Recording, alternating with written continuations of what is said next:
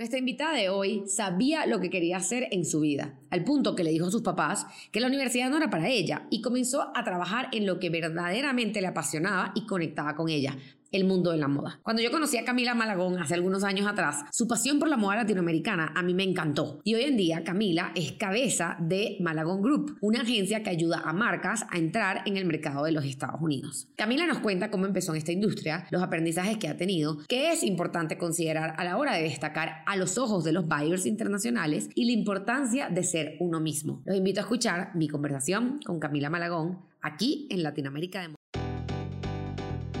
Latinoamérica de Moda es un espacio para entender lo que está pasando en la industria en nuestro continente. Diseñadores, editores, compradores, relacionistas públicos, influencers. Les traigo a todos aquellos que tienen que ver con la industria y tienen una historia que contar. Si eres amante de la moda y buscas profundizar en información, conocimiento y mucho más, estás en el lugar correcto. Bienvenidos a Latinoamérica de Moda.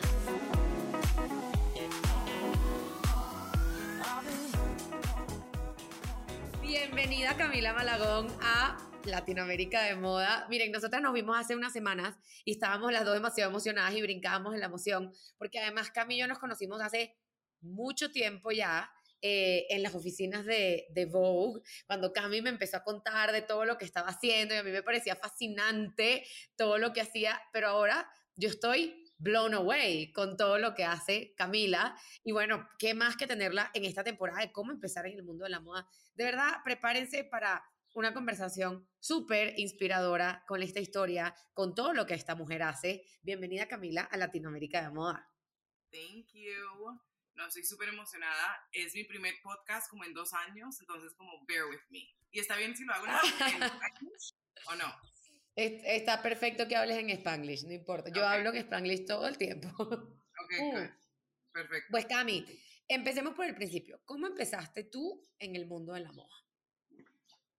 La verdad es que yo comencé por retail. O sea, yo decía como que yo quiero trabajar en el mundo de la moda. Yo sabía desde el comienzo que yo no quería ser diseñadora. Em, me considero una persona que soy, no, yo no me confundo mucho. Em, soy lo, siempre lo tenía, lo tenía muy, mm, lo tenía muy known que iba a estar en el mundo de la moda, pero cine, con negocios. Entonces comencé por retail, trabajé en Intermix, trabajé en boutiques en Nueva York, trabajé en PR, trabajé para Rag Bone, Max Mara, en wholesale, em, marketing y la verdad, también trabajé como stylist. Em, no sabía exactamente por dónde me quería meter, entonces me metí en todo. Y, ahí comencé un proceso de eliminación, a decir como que, ok, I don't really like this, no vibro con esto, no soy tan buena en esto. Y por naturaleza después ya tengo 29 años, comencé a trabajar desde que tengo 17, entonces ya 11 años de estar trabajando, ya encontré lo mío, eh, que hoy en día es Malagon Group, que le ofrece una especie de muchas cosas a los clientes, pero demasiado enfocado en lo que es marketing y cómo llegar al mercado internacional. Me encanta porque siento que, o sea, lo hiciste, o sea, estabas muy determinada, pero además lo hiciste súper bien, que es algo que hemos repetido mucho en el podcast de tienes que probar, tienes que probar y poder entender, porque en currículum y en papel, y yo te puedo contar que hace un relacionista público, pero en verdad hasta que no lo haces, no entiendes perfectamente qué es lo que hace un relacionista público, qué es lo que hace un eh, marketer, qué es lo que hace cada uno de esos roles. Y sobre todo, yo siento que muchas veces en el mundo de la moda pensamos que es que el título como que determina demasiadas cosas. Entonces, si yo no sé de números, no puedo hacer esto, si no sé de lo otro, no puedo hacer aquello. Y la verdad es que siento que eh, eh, a, mí me pasa que siento que es mucho de pasión y de lo que, como dices tú, te vibra y no te vibra, ¿no? Sí, o sea, es, yo creo que la verdad es la visión y propósito que tiene cualquier persona para su vida y, es, y el trabajo, cómo se alinea a esa visión y cómo vas a llegar a ser, ¿sabes? Como que, what, yo le digo a mi equipo, como que, what is it that keeps you up at night? Como que, ¿cuál es tu sueño? Y haces todas las funciones para poder llegar allá. Em, entonces creo que también eso, es, eso también fue con, yo sabía que quería vivir en Nueva York, sabía que quería trabajar, you know, en fashion, sabía que no quería ir al colegio, I didn't want to go to school, entonces yo como que fui muy rebellious en ese sentido. Le decía a mi papá como que no te gastes la plata pagando Parsons o FIT, mejor dame eso para yo poder como que cultivar mis relaciones. Y em, mi familia pensaba que yo estaba completely crazy, ¿sabes? Como que se nos va a perder, se nos va a perder como que she has no idea what she's doing. Um, pero la verdad, ahora que me ven, me, me, dicen como que siempre lo tenías tan claro, and I'm so sorry que te dudamos desde el comienzo, pero eso es como que, como que find your path, como que encuentra tu foco y como que ve derechito, ¿sabes? Como que quédate solid. Es como my big advice. Antes de seguir con este episodio, les quiero conversar de Latinoamérica de Moda, la agencia de consultoría de marcas de moda y plataforma educativa que complementa todo lo que aprendemos y compartimos en este podcast. La misión de Latinoamérica de Moda siempre ha sido ayudar a crecer la industria en nuestro continente. Si tienes una marca de moda, quieres trabajar una estrategia de marketing y no sabes por dónde comenzar, yo te invito a que nos escribas al link en la biografía del Instagram de este podcast, arroba Latinoamérica de Moda, llenes el formulario y te estaremos contactando para trabajar juntos tu estrategia de marketing. Y ahora de regreso a este episodio.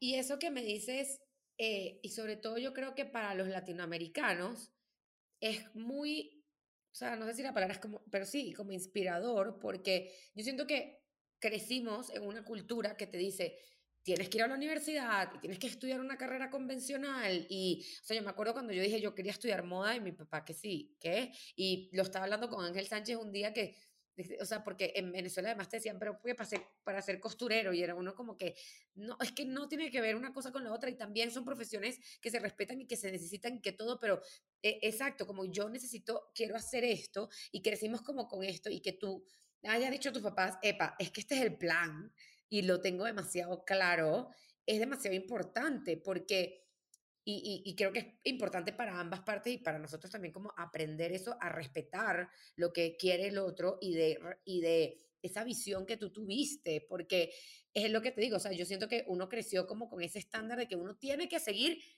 y además de seguir en todos los sentidos. Y entonces usted va, estudia, se consigue un buen trabajo, se casa, tiene hijos, eh, y es como, pero ¿quién dijo que esto tenía que ser así?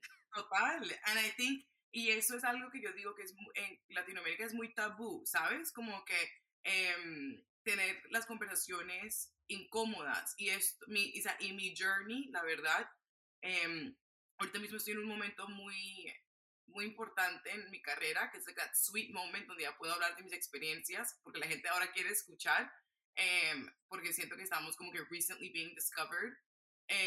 Y la verdad es que en Latinoamérica esto, o sea, no ir al colegio, no estudiar y tomar un different path es lo más controversial, ¿sabes? Como que it's not... Disruptivo. Es super disruptive. Y yo, y yo incluso la manera que trabajo hoy en día, y sé que ahorita nos metemos ya en lo que hago, em, yo lo hago de una manera muy, muy casual, muy disruptive. Yo no, de verdad, yo no, yo sigo, o sea, hay yo sigo las rules hasta donde tienen que estar, obviamente, porque no puedo perjudicar a mi empresa ni las empresas de mis clientes ni nada, pero I definitely push the boundaries, ¿sabes? Como que hasta dónde como que hasta dónde puedo llegar a, para que esto se acomode a mi visión y mi comodidad y lo que yo quiero representar de la manera que yo quiero vender y cómo quiero que todo se vea en el exterior. Entonces, em, sí, mi journey en el comienzo tiene mucho que ver también. ¿Y cómo comenzó eh, Malagon Group? O sea, ¿cómo fue ese momento en el que tú, después de que tienes toda la experiencia, dijiste esto sí, esto no, me quedo con esto y así? ¿Cómo fue que diste ese paso de decir, ok, esto es lo que quiero empezar a hacer?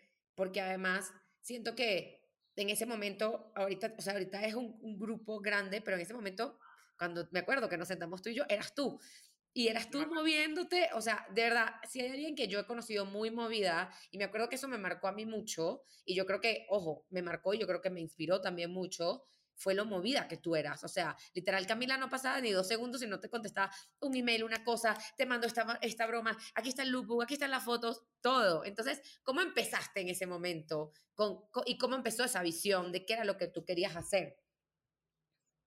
Tengo que decir que absolutamente todo como que quiero comenzar a decir que el poder de manifestation, como, no sé cómo dice en español, pero manifestar, uno puede manifestar absolutamente todo lo que uno tiene. Y yo te puedo decir como que yo a los 8 años, 9 años, yo me imaginaba como que entrando a las oficinas de Vogue y me imaginaba como que solamente que no sabía que iban a hacer en México, no sabía que iban a hacer, ¿sabes? Como que al lado de mi casa en Nueva York, para poder presentarle a la gente y poder como poder share the goodness a lo que yo tengo. Mm, Juan, tengo que rephrase this.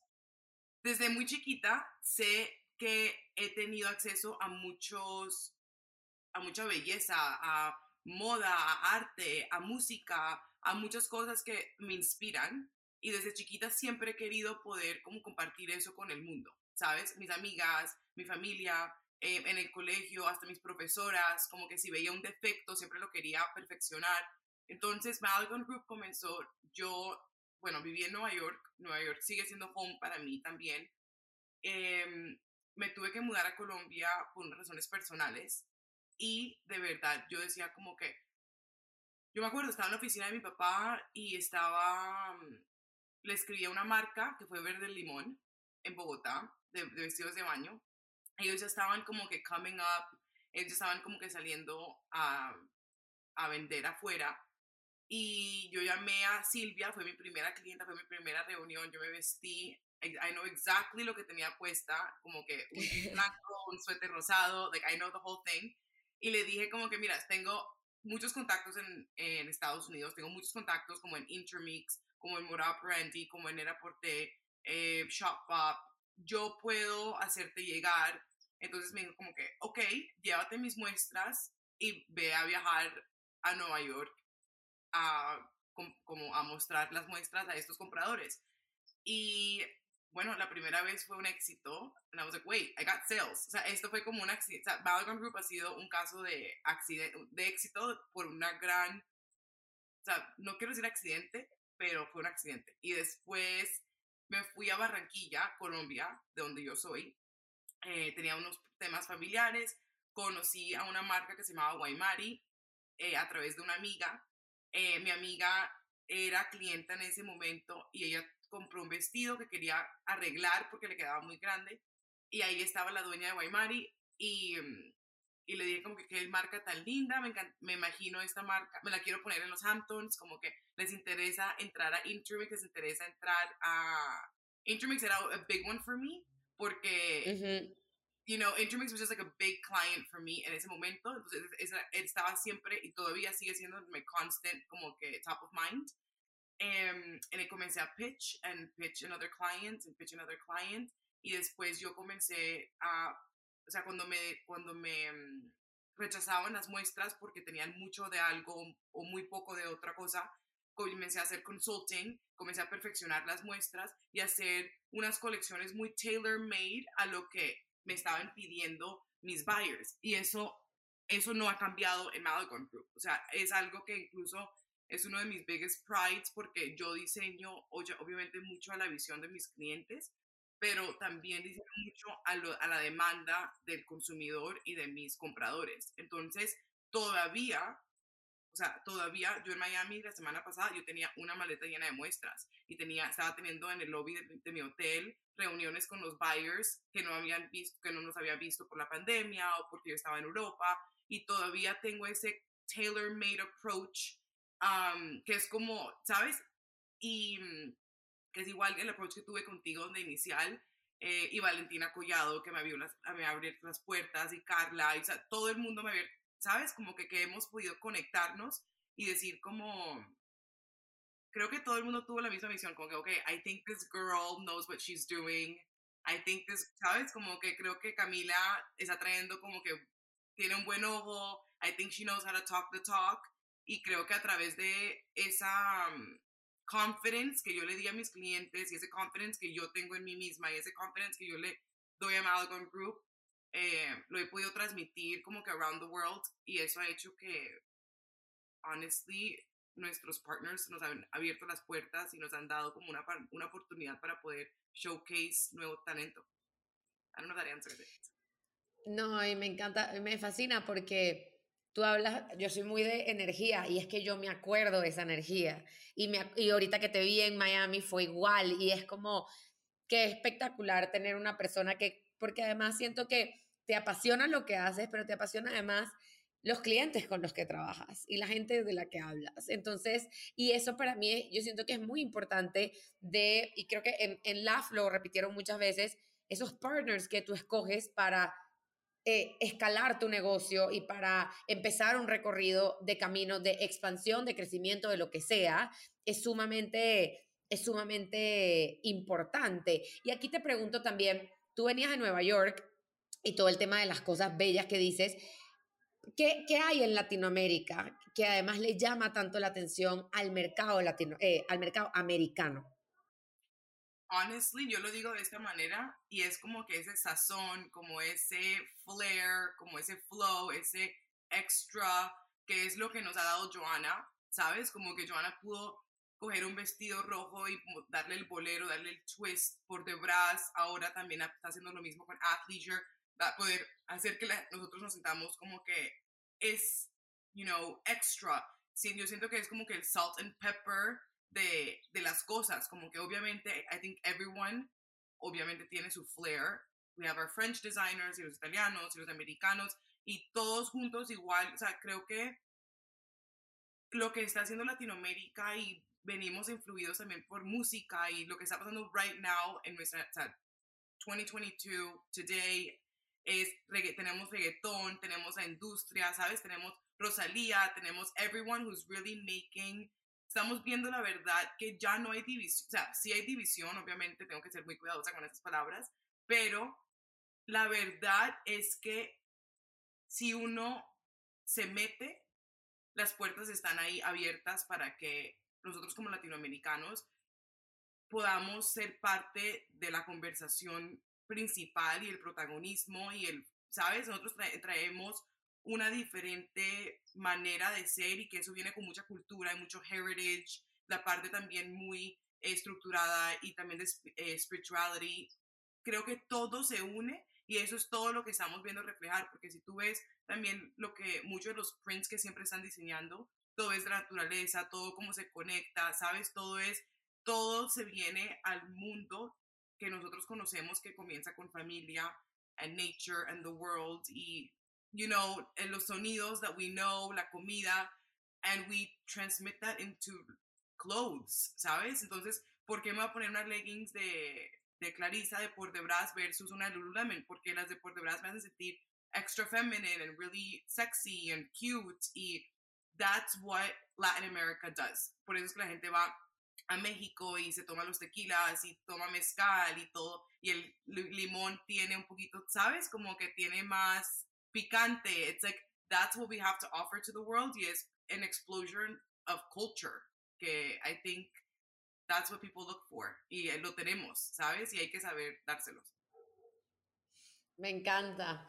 Me encanta sobre todo esa analogía que hiciste con el limón, porque literal siento que a ver, el limón, el limón lo hay en todos lados, pero el limón en México es el limón de México. Y es una cosa como que no se diferencia con nada y la forma de usarlo y lo echan para todo y, en verdad es como muy, es muy, y es como la arepa para los venezolanos y para los colombianos, y es como la carne para los argentinos. O sea, en verdad sí tenemos como, we go the extra mile every time. Entonces, siento que, que con todo, y, y, siento que con la moda también, y, y bueno, lo vimos muchísimo ahorita eh, bueno, lo estamos, lo estamos viviendo constantemente. Te quiero preguntar algo que, que es una pregunta que constantemente me hacen a, mí muchos diseñadores y siento que es una duda que también muy común. ¿Qué buscan los buyers? Porque entiendo, y, justamente hay algo que me gustó que dijiste, que es como yo ayudo a mis clientes a que podamos curar colecciones que también se adecúen a eso, pero muchas veces a mí también me dicen, Ander, pero es que me están pidiendo que cambie todo para poder vender en esa tienda. Y entonces obviamente el, el, diseñador se, se, se, siente conflictuado de decir, no, pero voy a cambiar mi marca para poder vender en esa tienda. O es que la tienda, o sea, entonces quiero entender un poco como que cuáles serían las cosas que tú dirías, estas son las cosas que tienes que considerar a la hora de empezar a vender, porque además, y esto fue algo que también dijeron en LAF y para mí me resonó y, y, y lo hago, le hago eh, eco demasiado, que es no todos los negocios están hechos para hacer wholesale retail. muchas veces pensamos que es que, claro, como vemos a, eso, a Por Debra, a Efraín o a Guaymar y las vemos en unas tiendas y tú dices, ahí voy. Y está bien querer eso, pero entonces hay que construir un negocio que vaya para eso. Como tienes otras marcas como por lo menos Patricia Padrón, que dijo, ya mi marca ya no va para allá. Tienes otras marcas que simplemente eh, no, no están estructuradas y hechas así. Pero para, para esos que sí están buscando vender en esas tiendas multimarcas, que obviamente cada uno tiene sus intereses diferentes, ¿qué dirías tú que hay que, que tiene que considerar sobre todo las marcas latinoamericanas? Creo que, ok, algo que mm, primero, no mirar todos los wholesalers como si fueran uno, porque that's a big thing y en Latinoamérica, no en Latinoamérica, quiero que en, en cualquier diseñador, tienes que mirarlos como independientes, por ejemplo, Bergdorf Goodman, Netta Porter, Neiman Marcus, Intermix, Shopbop, Bloomingdale's, and the list goes on. Y mirarlos por qué quieres estar en cada retailer. No los puedes ver como quiero estar en todos los wholesalers porque te vas a... Ahí, ese es como que el error número uno. ¿Por qué?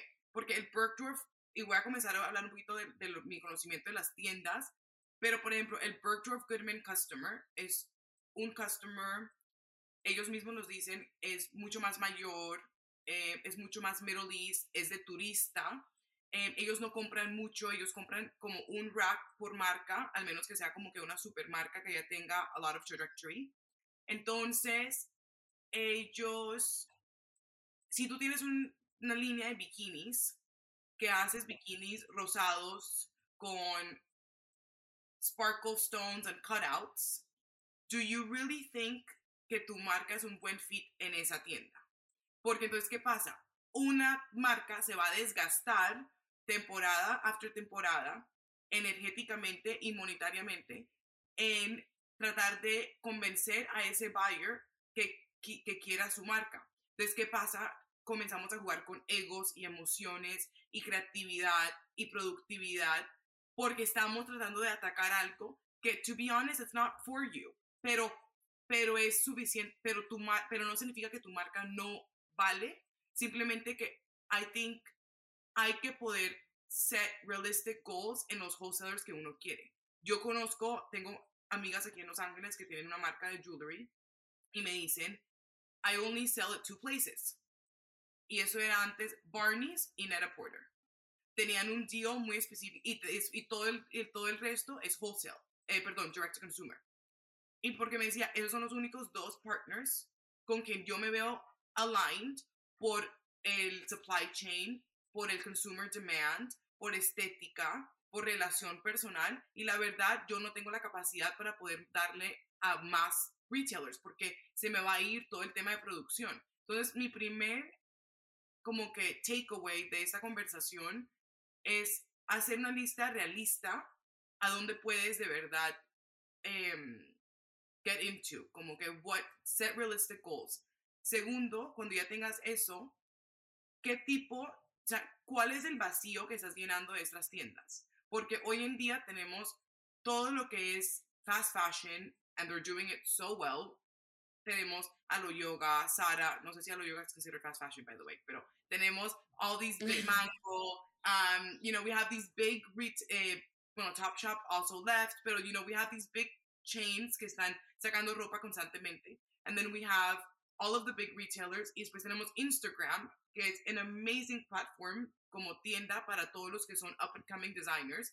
Entonces tienes que de verdad ver cuál es el hueco que tú le estás ofreciendo a estas tiendas, como que what is what void are you filling. Adicionalmente también hoy en día el tema de los price points es muy muy importante.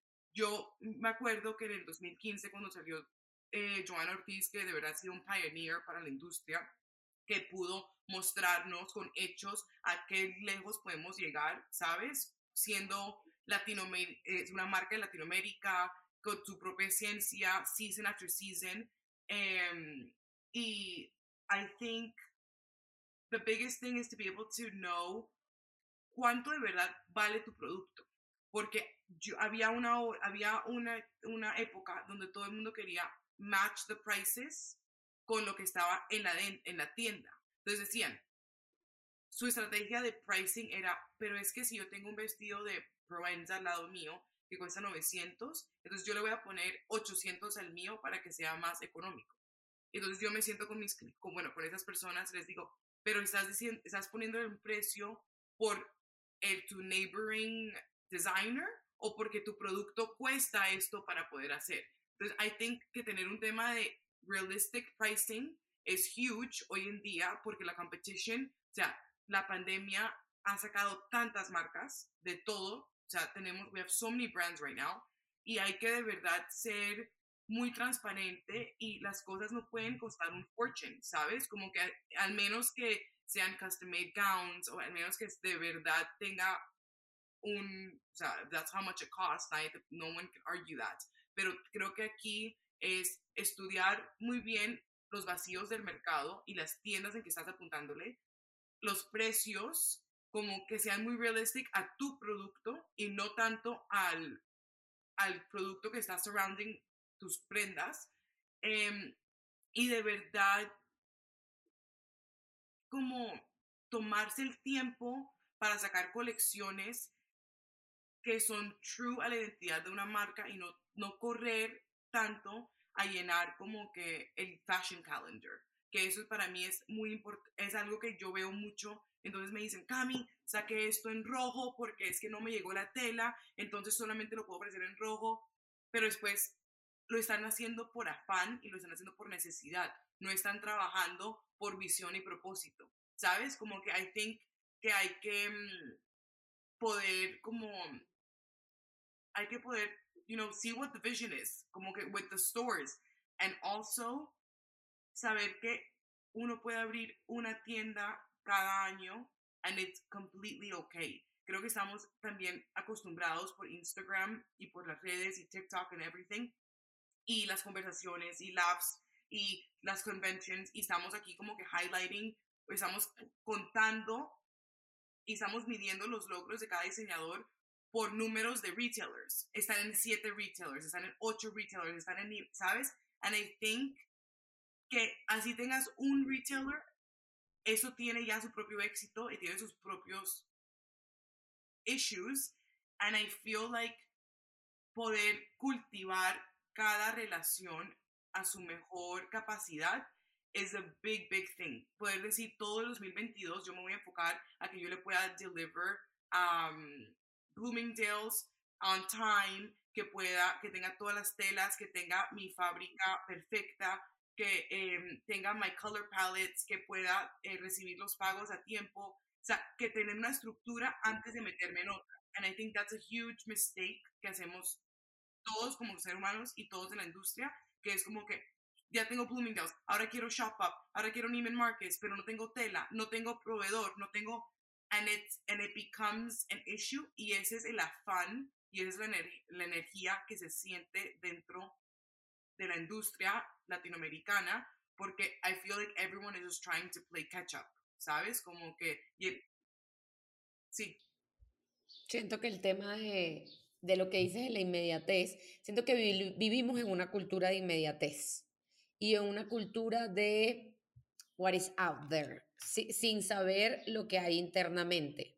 Y esto, o sea, eso, porque vivimos con lo que vemos en un post, con lo que vemos en un story, y al final no sabemos además la cantidad de trabajo que lleva eso y la cantidad de trabajo que demanda también. Y justamente tú lo dices con lo de las tiendas. Eh, no es simplemente agarrar y qué chévere que el Bayern me vio y me compró. Ajá, las telas, los precios, eh, el delivery, que llegue a tiempo, ya que esté en piso de venta, que se empiece a vender, darle la promoción que tiene que darle para que la gente sepa, porque yo siento que también, again, por, por esta cuestión de Instagram y por lo que vemos y hasta las mismas películas, eh, pensamos que cuando ya estás en esa tienda, ya, vendí, éxito total, ya ahorita soy ya, de aquí, mañana Dolce Gabbana. Y es como, no, esto hay muchísimo trabajo y por eso las marcas tienen años, 100 años, y por eso las ves que de repente ya no venden. Ahorita hay muchísimas marcas de lujo grandes de toda la vida que quitaron su producto de wholesale y están directo a consumer porque se están dando cuenta que ahí es donde está el negocio. O sea, tienes, hay muchos cambios y el mundo cambia constantemente, pero estamos estamos muy cegados y, y, muy encantados, porque siento que vivimos como que veces en esta realidad mágica, de cierta forma, eh, por, lo, por lo que vemos y justamente lo que tú estás diciendo. Y pensamos que no tiene mérito el, una tienda o el hecho de que, o sea, un diseñador que te diga, es que yo vendo muchísimo por Instagram. Eso tiene todo el valor del mundo. O sea, pero no, no, no, no les damos el, y sabes que no les damos el momento. Yo sé. Siento que como que ya, ah, ok, ya vendí por Instagram, dale, ahora el próximo, el próximo, y no les damos el momento, en verdad, a cada una, a cada una de las cosas eh, eh, que deberían tener. Cami, y te quiero preguntar, ya estás ahorita, bueno, Malagon Group, eh, o sea, tiene como todos estos clientes y haces todas estas cosas, sigue creciendo y de verdad que me, me encanta ver todo lo que haces. ¿Qué te hubiese gustado saber antes de empezar? Um, I wish someone me hubiera gustado. Me lo dijo mi life coach el otro día y siempre estamos como que me dice como que calm, down my little grasshopper porque yo también soy así, yo soy, sabes, como que me quiero comer el mundo. Me hubiera gustado que alguien me hubiera dicho como que no es la cantidad, o sea, yo ya lo sabía, pero no te afanes por hacer tantos proyectos, no te afanes por hacer coger tantos clientes, más bien enfócate más en uno o dos, que es lo que hago hoy en día. Hoy en día tengo solamente dos clientes de Latinoamérica. Actually, that's a lie, tengo cuatro. Pero tener menos, tener menos, creo que enfócate más en la visión y el propósito de tú como empresa y qué es lo que con Group de verdad es, quién eres tú como persona y qué, porque que alguien me hubiera dicho, no te metas en, tantos, en tanta cosa, no te desgastes en tanto proyecto, vete directamente al grano, que es lo que le queremos decir aquí a los diseñadores, como que, um, and take your time with it, y mm, siempre hay tiempo, ¿sabes? Como que uno piensa que el tiempo es running out, pero la verdad como que um, hay tiempo. Y algo que yo le quiero también decir a, la, a whoever's listening es como la industria es made up of Em, humans. Nosotros somos seres humanos a través de cada Instagram, a través de cada email, a través de cada reunión, eh, a través de cada Zoom. Somos al fin y al cabo seres humanos. Entonces, y la gente entiende. Uno puede pedir, em, you know, eh, que le extiendan los deadlines, uno puede pedir ayuda, uno puede pedir un poquito de feedback y es como que no tenerle tanto miedo y las cosas no tienen que ser como tan official que también creo que eso es algo que nos impide mucho como latinoamericanos y también viene con esa mentalidad escolar y esa mentalidad de que todo tiene que ser perfecto para poder presentar y que todo tiene que ser la presentación y la colección y todo tiene que estar como que súper glittered up y al fin y al cabo uno puede como talk to the buyers como seres humanos, como que do you like my collection? Do you want, is this something that is a good fit for you? Do you, is this price? Y no esperar después de desgastarte tanto tiempo, que te den un feedback que no sea useful para tu crecimiento, ¿sabes? Como que pedir em, y cultivar relaciones personales, creo que es algo que yo me hubiera dicho yo a los 17 años, porque yo veía a todo el mundo tan lejos, ¿sabes? Como tan out of reach. And the truth is que todos, o sea, everyone's really just a call away, especialmente hoy en día. Eso, eso para mí, además, agarro el consejo que te dio tu life que, me, que estás dando tú a todo el mundo para dármelo a mí misma. Porque yo además eso, yo soy de las que a mí me encanta hacer todo y quiero estar en todos lados y me acuerdo desde chiquita, mi papá me decía, pero ¿por qué tú quieres complacer a todo el mundo y estar en todos lados? Y en una noche, si tenía tres amigas que cumplían años, yo tenía que estar en los tres cumpleaños y era como, cálmate, o sea, la vida es una sola, el mundo no se va a acabar, este, etcétera, etcétera, pero porque soy muy así y esto de cultivar relaciones personales, siento que es algo sumamente importante y que nos caracteriza a los latinoamericanos por cómo somos, porque somos, eh, somos escandalosos y nos gusta y la fiesta y la cosa, y, y nos gusta hablar y nos gusta hacer amigos en todos lados, pero es importante, y yo se lo decía a, a algunas chicas ahorita antes del evento, yo les decía, a ver, el, el, para mí, por lo menos en, lo personal, el networking no es de voy y me voy a pichar y este es mi elevator pitch y aquí está mi tarjeta y para mí es conocer gente y conectar. O sea, para mí es mucho de esa vibra y de ese de ese tú a tú y obviamente después tener ese momento y yo, gracias a Dios, tengo como que mucha gente que me rodea, que con, con los que just a phone call, o sea, con una llamadita es como, necesito que veas esto y que me deja ver qué tal. Eso el feedback que tú dices nos da mucho miedo porque le tenemos, crecimos con este, y, y creo que esto es parte del resumen de nuestra conversación hoy, como las creencias con las que crecimos. Crecimos con eso de que si tú no sacabas 20 o sacabas A, eras un fracaso. es como, ya va, y todo el esfuerzo que tienes una semana estudiando, ¿qué? O sea, todo lo que a ti se te quedó. O sea, porque el profesor no te preguntó A, sino te preguntó B, y tú sabías más de, de una que de la otra. Entonces ya, eres un fracaso, eres lo peor que pasó en el mundo. No, y entonces también es como poder agarrar y poder capaz el, ese buyer no te compró en esa temporada o ese, ese editor no, le, no te, te, sacó en esa portada, es preguntar y es entender también un poco cómo funciona, porque, y esto es algo que yo siempre le digo a, a mis clientes y los diseñadores con los que hablo, tú tienes diferentes clientes. Los editores son tus clientes, tus buyers son tus clientes, tus, tus direct consumers son tus clientes, la gente que te ve afuera son tus clientes. Es preguntar también, o sea, porque tú puedes tener una verdad y hay cosas que y obviamente keep true to yourself, pero también es importante entender, porque si hay, tú tienes una meta, mira, ¿quién quita que pueden trabajar en conjunto y el día de mañana eso, que tu pieza sea la que está, en, o sea, como en su momento no prise la grama en una portada y hoy en día en Saks Fifth Avenue y también vendiendo en Venezuela Divina. Entonces, eh, siento que es una cuestión de también quitarse como ese miedo a, tenemos un miedo al rechazo y un miedo al fracaso y, y, y, a no comunicarnos, a que nos digan, que me vean como menos, no sé, como que piensan que si, que si te voy a preguntar, si te pido un feedback, o que, que soy menos. Y al final hay mucho valor y sobre todo, en, yo creo que cualquier marca, pero sobre todo yo lo veo mucho con los diseñadores latinoamericanos, el esfuerzo y el afán que le ponen a lo que hacen, porque son marcas que no tenemos unas infraestructuras gigantescas para lograr las cosas que, que se logran y que tú las ves y tú dices, qué maravilla lo que hay allá afuera. Total. No, I think that's el miedo al rechazo, lo estoy viendo actualmente con un proyecto en que estoy y veo cómo la gente, tengo un cliente, lo voy a decir aquí, no con nombres ni nada, pero tengo un cliente que hizo una marca durante la pandemia y tiene sus muestras, tiene todo el stock en su casa, en cajas, y no lo quiere sacar porque tiene tanto miedo al fracaso y al rechazo que él mismo se está rechazando. Entonces, tiene la ropa lista en bolsas, ready to go, desde abril 2021, o sea, del año pasado, ya tiene un año, no la ha sacado y tampoco quiere pedir ayuda.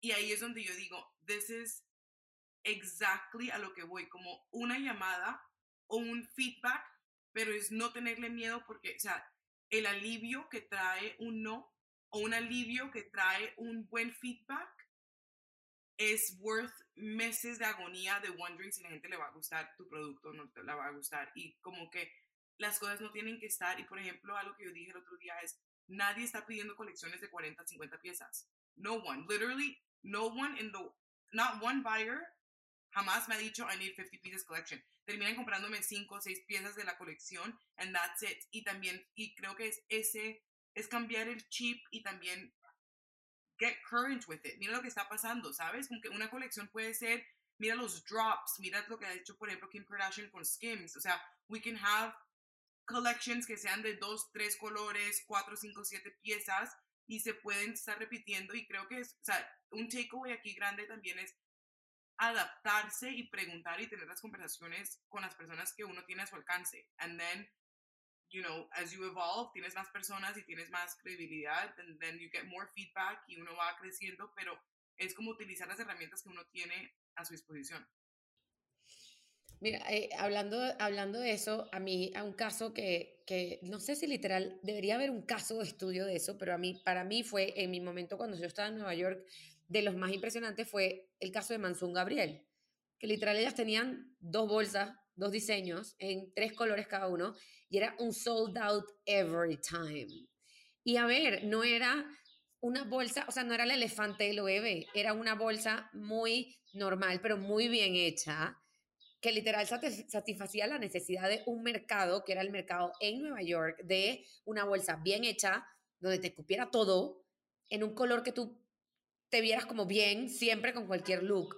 Y literal verlas ahorita, para mí es como, me vuela la cabeza y yo digo, qué impresionante. Y así empezaron, porque muchas veces eso, y, y me encanta eso que dijiste de cómo están comprando los buyers hoy en día, porque también pensamos que tenemos que tener una colección, porque, again, vemos, nos vemos influenciados por el desfile de Gucci, que tiene 8000 prendas, y desde el prendedor, los arcillos, la cosa, la ta, ta, ta, ta, ta, y decimos, no, nosotros también tenemos que tener, que al final no, al final también es, y eso, puede ser que una tienda te compre ese vestido y hay otra tienda que te compre la blusa, no te compra el vestido, porque depende mucho de, de, de las cosas que hace. Entonces es mejor, yo siempre digo, perfeccionar un producto, una pieza, que tú vayas mejorando, trabajando, teniendo ese feedback, trabajando con el tiempo, porque además queremos correr siempre, queremos mañana que todo pase. Lancé la marca hoy, mañana estoy sold out.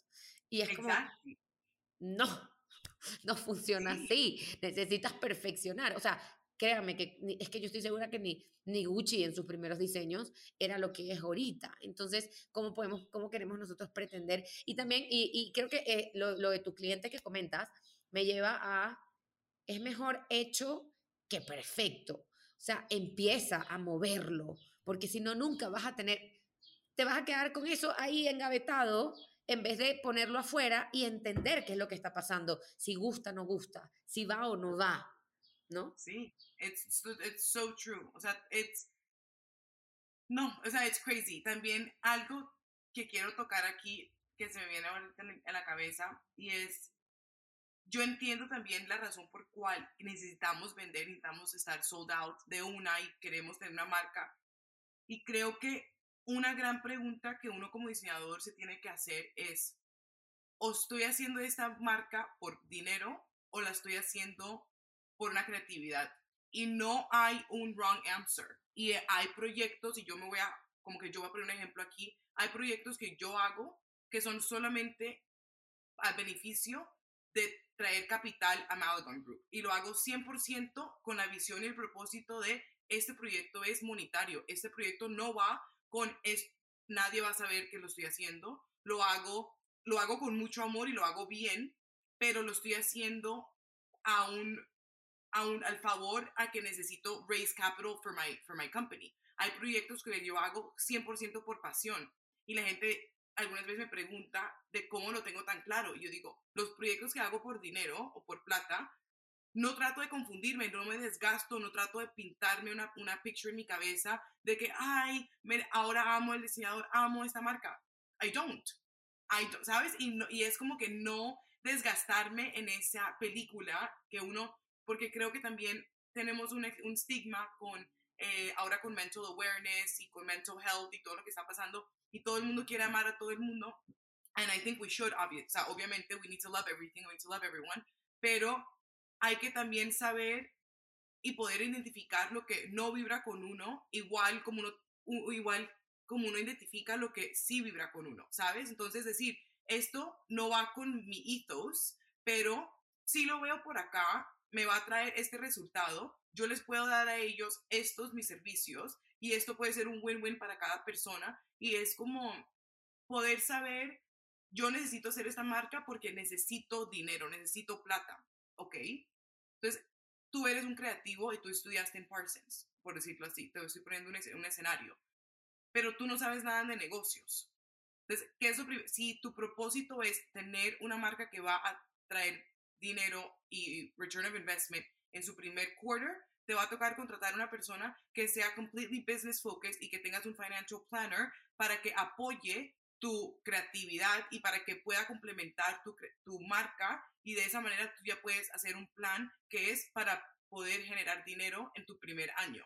Si es una marca que quieres sacar, que tenga un, que, que tenga, que vaya con el fluidity de tu visión y que no, de verdad no te importa mucho la plata y solamente quieres hacerlo conocer y el dinero no es el foco, entonces hacer, tener un equipo que apoye esa visión también. Y eso creo que también es a huge thing, que lo estoy diciendo mucho y es poder identificar qué tipo de negocio y qué tipo de ganas es lo que, lo, que, las razones por cuál estás aquí en esta industria, ¿sabes? Like, why are you bored? Do you know it?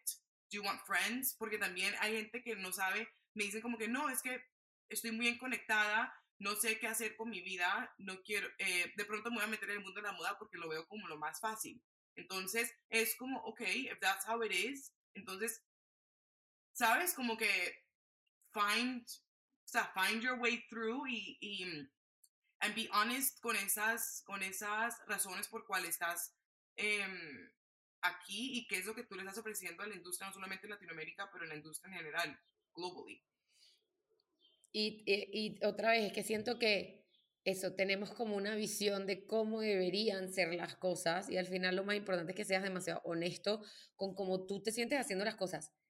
Money wise, o sea, creativo, lo que sea, que sea como tu driven y hay veces en que, tú bien lo dijiste, o sea, hay veces en que es por acá o es por allá y, pero, pero yo siento que aquí es, es una cuestión de porque al final va a salir como tú quieras que salga, pero si es como que va bien y está conectado con lo que tú quieres, sea lo que sea que tú quieras, éxito, e, ego, tener millones de followers, o sea, eh, o sea, todo, todo, ninguna respuesta como dices tú, nada está bien ni mal. Eso es como yo, eso es algo que yo siempre digo, nada está bien ni mal. Simplemente tiene que estar, o sea, a ti te tiene que estar como en la misma sintonía y, y eso para mí es como lo más importante y así es como van a fluir las cosas eh, al final. Cami, estoy demasiado emocionada con esta entrevista que no quiero que termine jamás y te quiero llamar todas las semanas para, para conversar de cosas.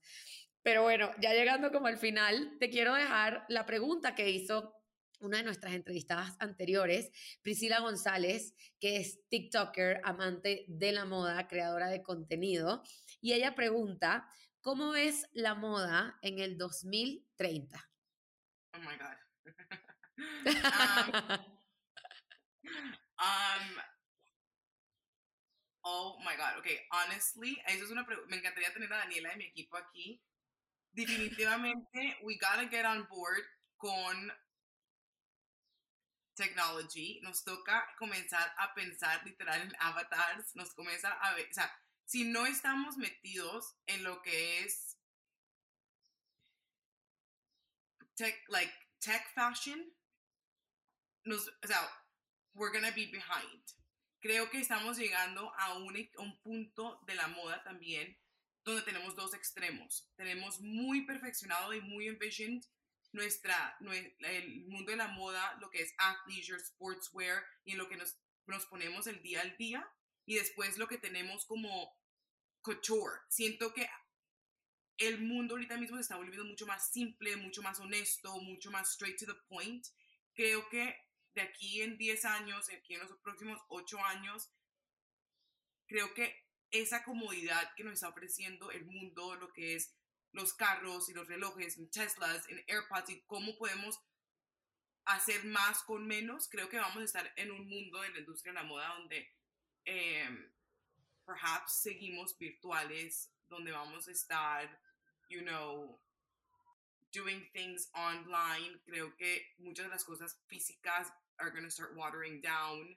Um, y creo que everyone, siento que hay algo muy lindo que está pasando en el mundo de la moda ahorita mismo y creo que culturalmente es que everyone really has the opportunity de poder como que tener self-expression, ¿sabes? Como que ya el rosado no es blush, es bright, it's pink y el, ¿sabes? Como que we have a lot of color y siento que es algo que va a tener un time lapse como que de 8 años, los próximos 10 años. I think everyone just has a lot of life, ¿sabes? Como que por todo lo que está pasando, pero I think it's definitely going to be technology. Eh, vamos a ver qué pasa con esto. Es algo que estoy, ¿sabes? Como que I'm tapping into. Um, and a lot of like straightforward, straight to the point fashion, ¿sabes? Como que no fluff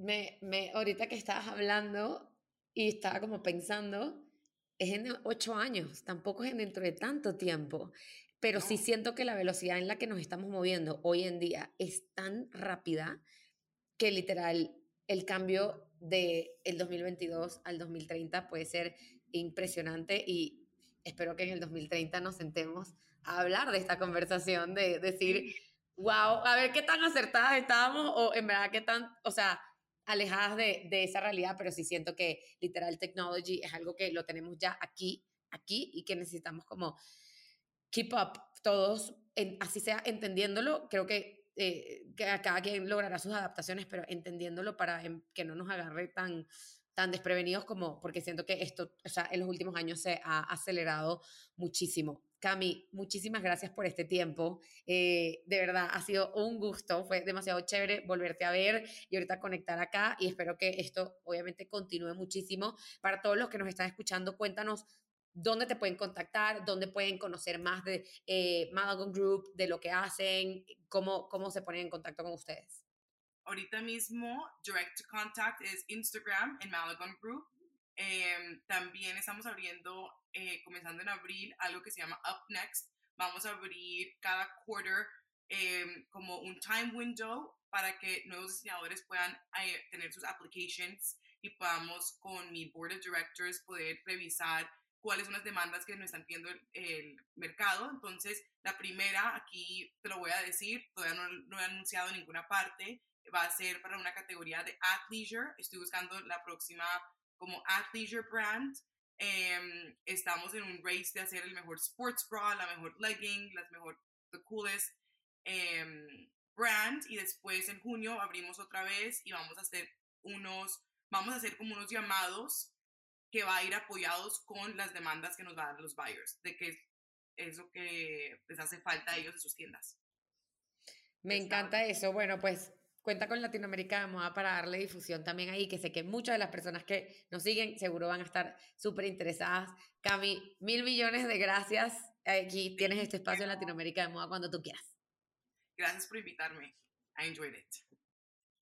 Mi querida Fashion Family, muchísimas gracias por ver y escuchar este nuevo episodio de la séptima temporada de Latinoamérica de Moda. Nos vemos en el próximo episodio y recuerda, recuerda, recuerda suscribirte a este canal para que no te pierdas absolutamente nada de todos los videos y de todo el contenido que traemos para ti a través de nuestro canal de YouTube. Y también prende las notificaciones para que te avise una vez que hayan videos nuevos todas las semanas.